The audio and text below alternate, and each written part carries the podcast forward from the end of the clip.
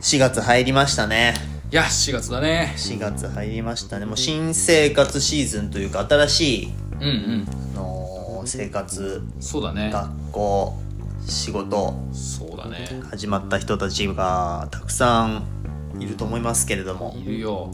いかがお過ごしでしょうかいやー、パリッとさ、したさ、あのー、スーツ。うん。あもうこれはもう完全にこれは新人っていう集団をよく見る。よく見るね。うん、もう若い本当に多分入りたての人がこう集団で歩いてるしリクルートスーツというかね。そうそうそうそうなんかもうねよれてない感じ が若いっていうフレッシュなもうフレッシュなね人感たじがちしますよが歩いてますね。うんうんく本当に車も若葉マークがあ増えてるねバンバン走ってるもんねバンバン走ってる、なんかワクワクするうんそうだねワクワクする感じが伝わってくるという伝かわってくるようんいやこれからもう歓迎会とそうだねねもうそういうのもだいぶそうだねできるようになってるから、そうもうバリバリでしょ大学とかのそのサークルみたいなサークルとか歓迎会とか、うんあるんでしょうかあるんじゃないんかなでも、まあ、だいぶなんかだいぶ緩和されてうんもう結構マスクも外したりとかそうだよねなってるからいやもうその辺でその辺でだから宴が増えるんじゃないかなってあーいそうねういいことだねいいことだうねんまあもうちょっとねパリッとなくなってくれるといいんで すけど本当にその不安要素がそうだねもう4月か今年も早いね本当早い今年はいいことあるはずだとかってうんうんなんか言ってたけどあ言ってたねそうだよあの六星戦術でもうもう俺もノブもね六星戦術でバリバリの年なのよなんかまなあんちょっかあっと俺もた俺も今言われてそんなにバリバリな3か月は過ごしてねえなと思ってなんかいいことあったまあ、まあ、まだまだほら序盤なんで もういいジねャブジャブっちゃジャブですもうけど4分の1終わったんすけどやべえなでもねあのそういう意味では、まあ、僕は YouTuber のジロの家さんに会えたりとか、ああそこないだねうんそうそうでこの間あの Twitter と Instagram のお友達の株五郎さんにも会えたんで、はいはい割とだからなんかまあちょっとまあ忙しい中ではありますけど、うんなんか本当にいいことといえばいいことなのかなそうかまあじわじわとそうじわじわとねいいことがそうそうそう怒ってるは怒ってるそうそうそうだからこれからきっと多分まあねこと今年のね今年中にはこう爆発的に 何かいいことそうねまだ今年もあと8ヶ月あるかがらまだまだまあいいことが何か起こるのを楽しみに首を長くしてやって待いきましょうってますよじゃあやっていきましょうおしるこ歌劇団のちちょいのまラジオ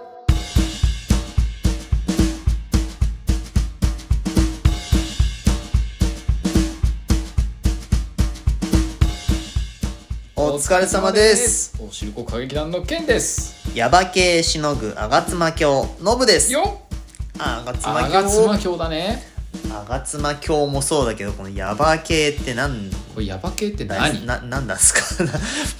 ヤバ系しのぐヤバ系っていうのがさ、うん群馬にあるどっかの渓谷だと思ってたの俺うんも、うんあので調べたんですよ、うんうんうんちょっと今回はちょっとねはいはい調べてみたんですよはいはいそしたらヤバ系っていうのは、うん実は群馬じゃなくてお日本三大奇形とか日本新三三景に数えられるヤバ系っていう、う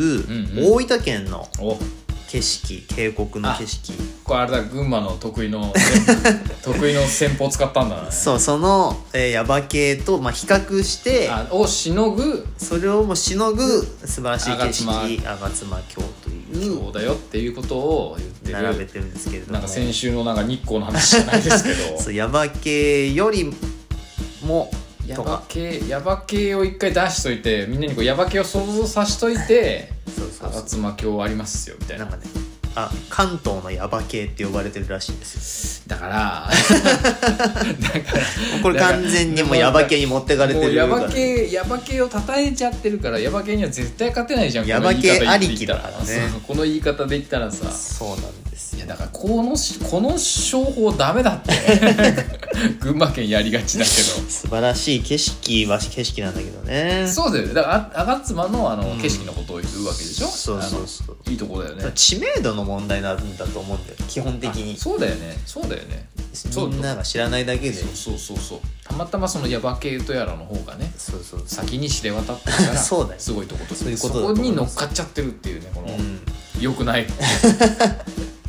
良くない商法をやってるわけだよこの吾妻橋というのはですね、はい今で言うとあの道の駅吾妻っていう、はいはいありますねえー道の駅があるんですけれども、はい最近できたというか数年前にできたはい綺麗な道の駅からはいはいヤンバダムあたりまでの、うんお渓谷のことを吾妻橋とああいいとこだよね2.5そこはねバイクで走っても結構いいそうだねいいとこだと思う僕もやヤンバダムにあの遊びに行ったことがあるので、はいはいはいい、はいや走りましたよいやいいとこですよな俺はさでも昔の道の方が好きなんだよねあー昔もすごかったねなんかさももくねくねくねくねしてほたんけとどくねくねしてでなんかさ森が深いから暗いんだよねずっとねそう山のなんていう本当た谷の脇をそうそうそうそぐうねぐね走るみたいなでトンネルがあって、うんうん二手に分かれてるあの木あそうだね木が真ん中に立ってるからあったそねれをこう分かれるようにトンネルがそうだ走よっねてるとこがあってみたいな、あれ結構好きだったんだよわなかるわ知ってる人しか知らないみたいなまあまあ場まあまあ所かもしんないけどあれあそこはツーリング楽しいんじゃないそうだねあそこ結構だからいい感じだと思ううよ、ん日陰とかあるしうんこの吾妻峡はですね実は国指定名勝と言われる、ほまあ、美しい景色というか、うなるほどねえー場所にもなってまして、はいはい吾妻峡十勝というですねほうまあ岩とか、はいはいえー滝とかう10個の見どころからん作られてういーるうー吾妻峡十勝というねんなるほどね場所なんですよ。はいはいで紅葉の名所として知られてまして、はいはいここがな複雑ななんていうんですか山の形してるじゃないですかあ絶そうだ壁ねとか、うんうんこれはあの昔に火山が噴き出してほうその溶岩が川によって深く侵食されてできたためにああいう特徴のあるなるほどね景色になってるということなんですよね。なるほどで散歩道があー散策道っていうんですかはいありましてはい猿橋っ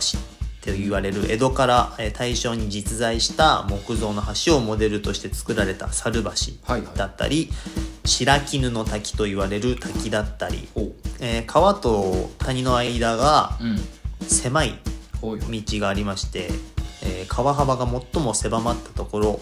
その区間が 900m あって、はいそれを昔の単位で八丁という距離で表したことから八丁暗がりと呼ばれるそういう道があったりですとか、はいはいはまあ、そういう、えーもののからなる吾妻峡いなる見ほどどころがねあるということですね。すごいよねでもねすごい形のとこばっかりだよねなんか本当にそうだねうん、なんか深い深い森というか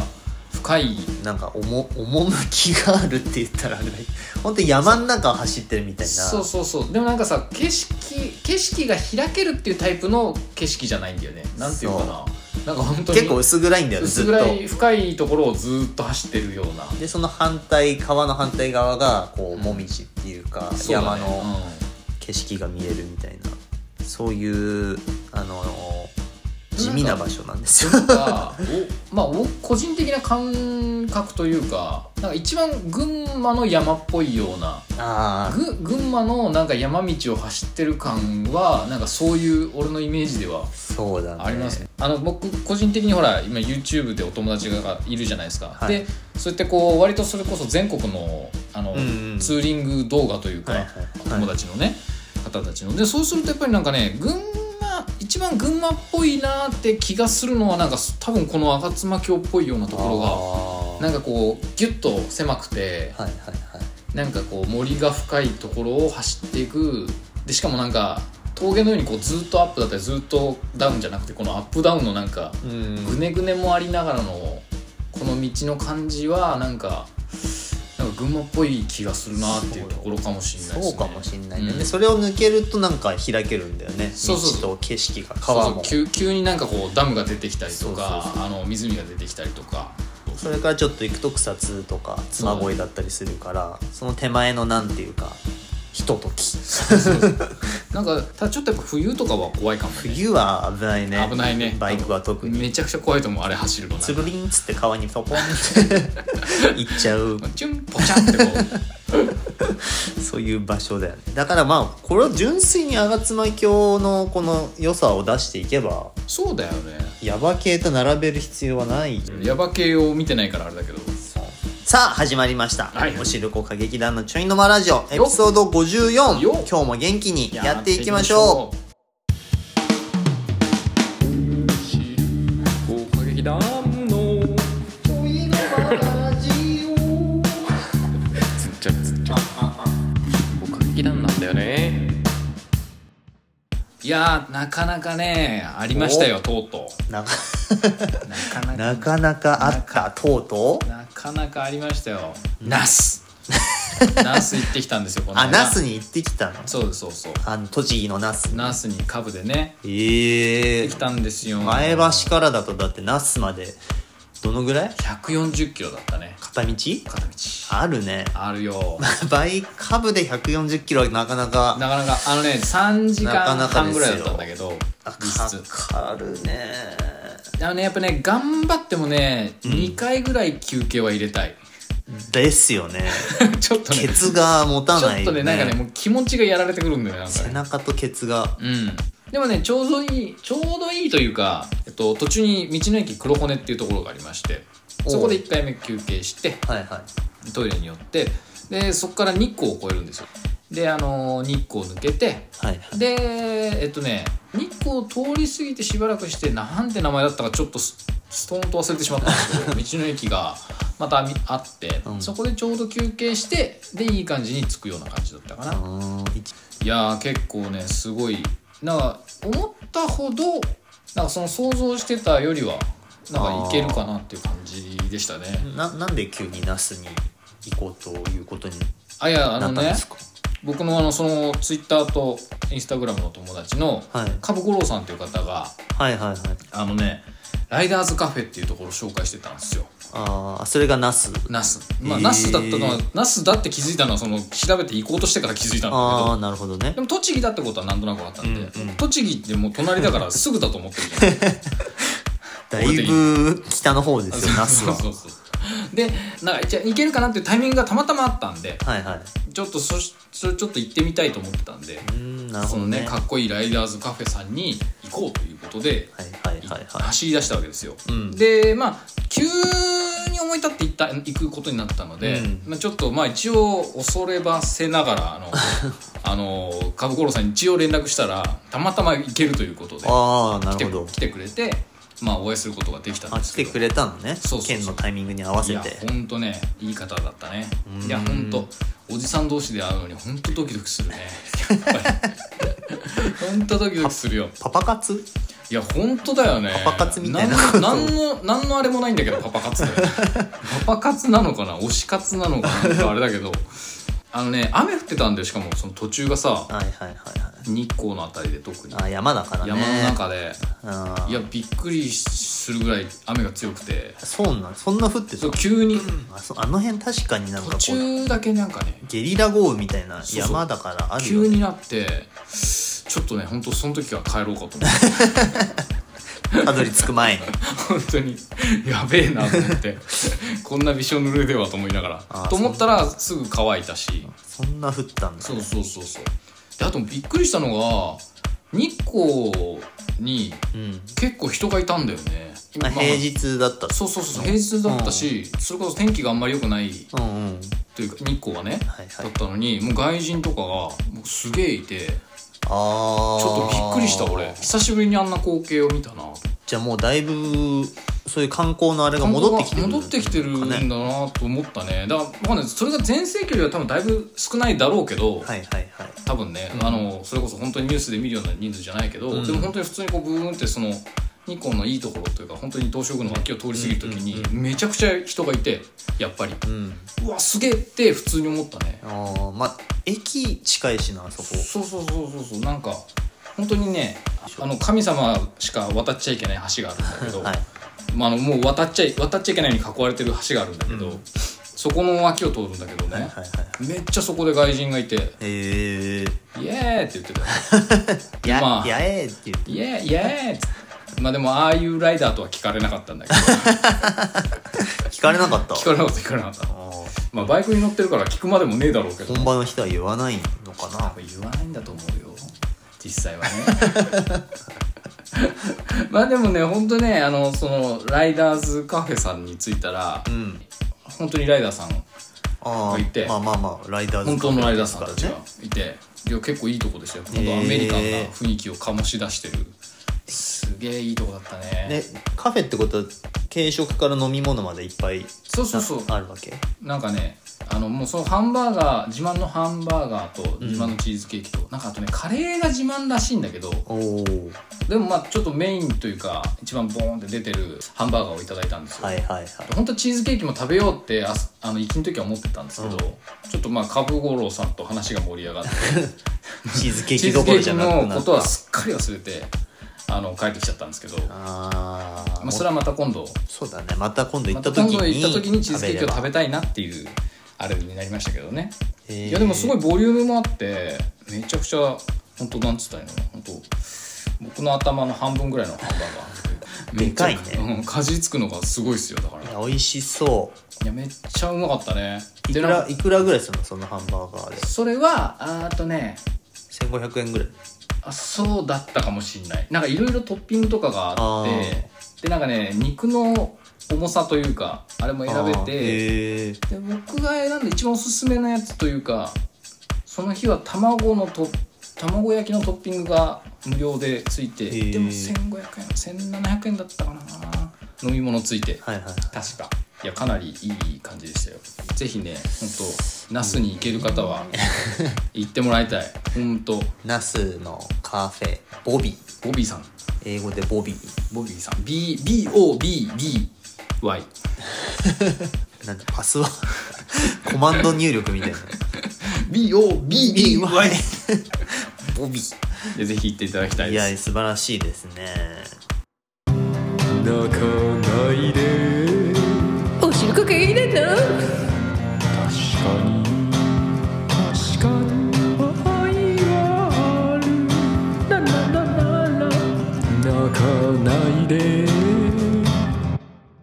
それでは次のコーナー参りましょうおおしるこ桜こんなやつは工業高校イエイエイよ畳屋さん編畳です屋さん珍しいね畳屋さん畳屋さんちょっとねなんかどんな仕事建築にあるかなと思いながらちょっとはいはいあ畳屋さんもそういえばあるなと思ってあるねでもあんまり関わりは深くないんですけどあ俺行き合ったことないかもしんあない本当に俺はそあそう俺の仕事の特性上畳屋さんに会うことはほとんどないああれってもう一瞬だと思うし俺も多分一瞬見かけるか見かけな俺いのかなですら一瞬そうだよねう、ん、だからどちらかといえばもしかしたら普通の人の方があ畳な屋んさとんになく畳屋さんと言われてみれば会そうう回数とか多いかもしれないけど、うまあどういう今ねはいはい畳ってどんなものがあるかとかどういう風に、えーして作られるというかはいはいちょっとその辺を、あはいの浅く浅浅く触っていこうかなと。なる ほど。はい得意です、そういうの。それでは、えーまずですね、はいはいえー畳の種類なんですけども、はいはいまあスタンダードな、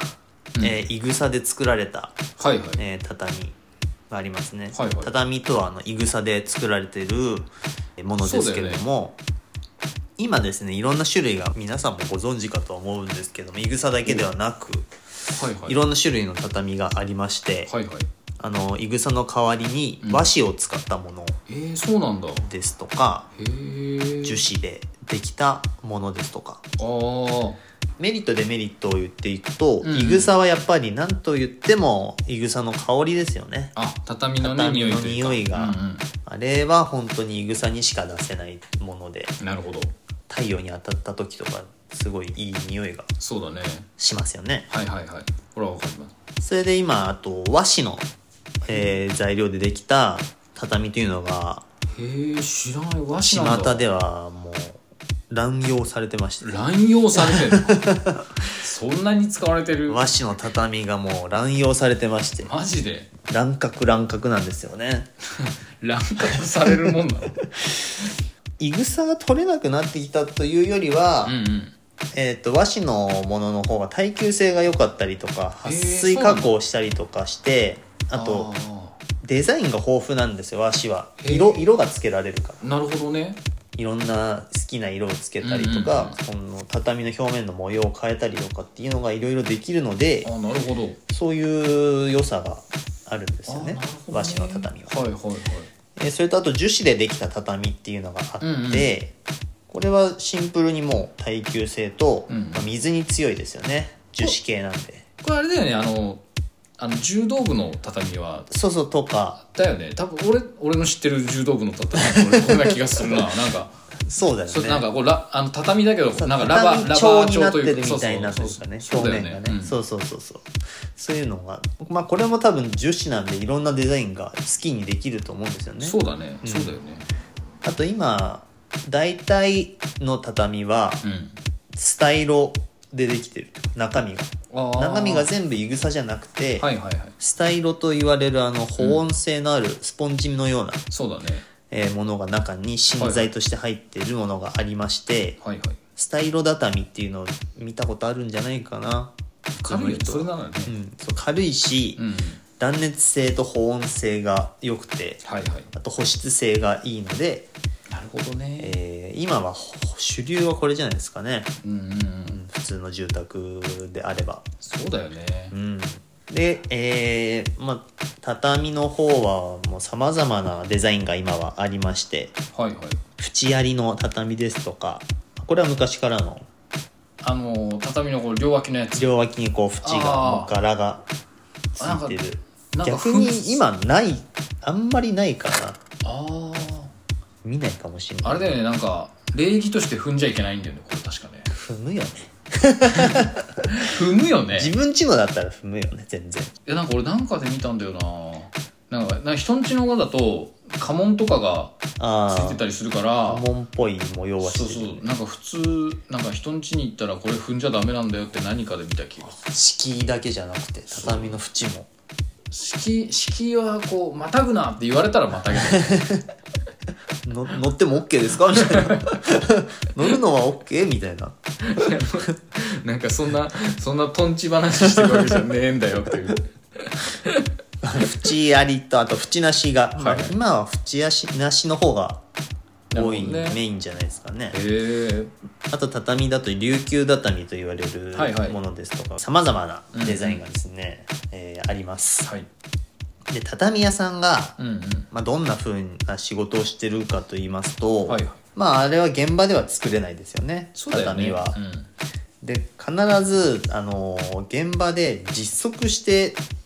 作っているんですよあ部屋のサイズを測ってそういくら建物といっても本当にこう直角にできてなかったりとかまあそうだよね多少右と左の寸法が違ったりとかするのでそうそうだねいうのを現場で実測して、はい一枚一枚その部屋に合うようになるほど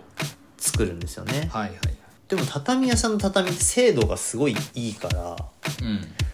人間の手の技じゃないと思われるぐらい精度の高いそうなの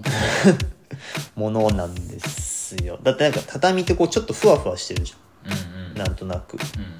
でもこう敷き詰めていった時にピタッとこう収まるからまあ確かにね。本当に微調整するぐらいうん。高さとか1枚紙1枚挟むとかああ、なる高ほさどね。厚みがねへえ。あ、でもそういうことするんだ、でも。それこそ。するするあのー現場にこう畳を作ったの持ってきて、こう敷いて入る入らないなとかまあ大体入るけど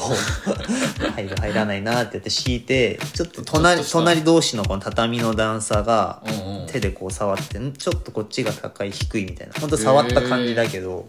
見た目とかへえ。でこっち低いからこの下に1枚だけ紙挟もうとかへえ。そういうレベルの微調整は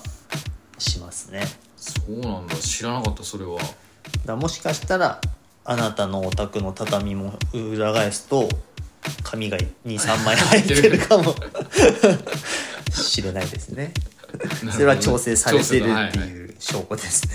で畳屋さんあるあるみたいなだはいはい。はいはい。でまあ、畳屋さんってこうやっぱりこう畳を作ってるところはめ元のメーカーは大きいところがあったりしますけど、はいはい。大体個人経営みたいなうんうん。はい畳屋さんっていうはい。となんでその人が営業であり職人であったりなるほどというかうんうんになってるわけですようね、んはいはいで自分の自宅で畳を作るのでそうだねなんか個人店のイメージが強いそうだよね、うんだからこういろんな畳が新しいの出るたびに、うん自分家の和室で畳の実験をしがちというかあなるほど自分ね家が畳の実験台になりがちでなるほど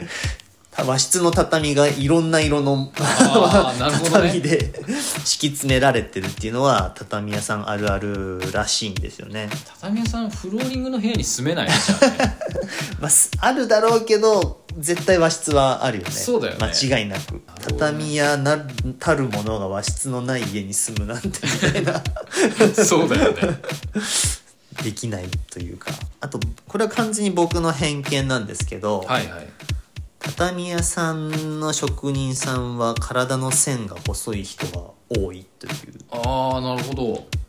太ってる人見たことないあでも多分そういうのって大概当たるよね当たるというかあるよねなんかまあ雰囲気とかそのうん見た目の感じで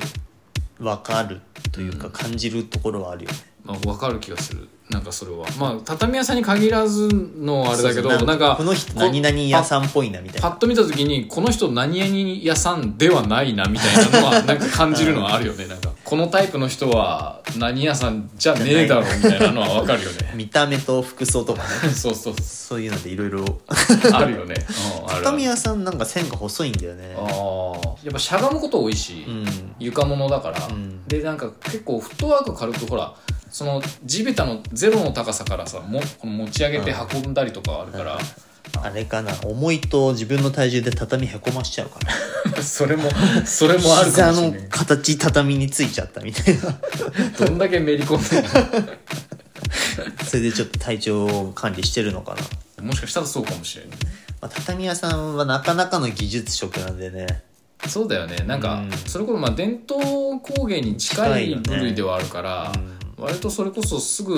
育たないんじゃないかななんとなくだけどなんかまあテレビでさ畳を昔のこのいぐさでうんうん作ってる映像とか見たことあるけど、うんテレビでしかないけど、うんなんかすごいこう千枚同士みたいなのでさああいぐさをこう編み込んで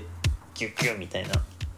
やそらそら一朝一夕ではできないわなねかなかあの技だと思いますよあれは、そうだよねうん、こんなね畳屋さんになりたいと1ミリでも思った人は工業高校行けおカモメが飛んだ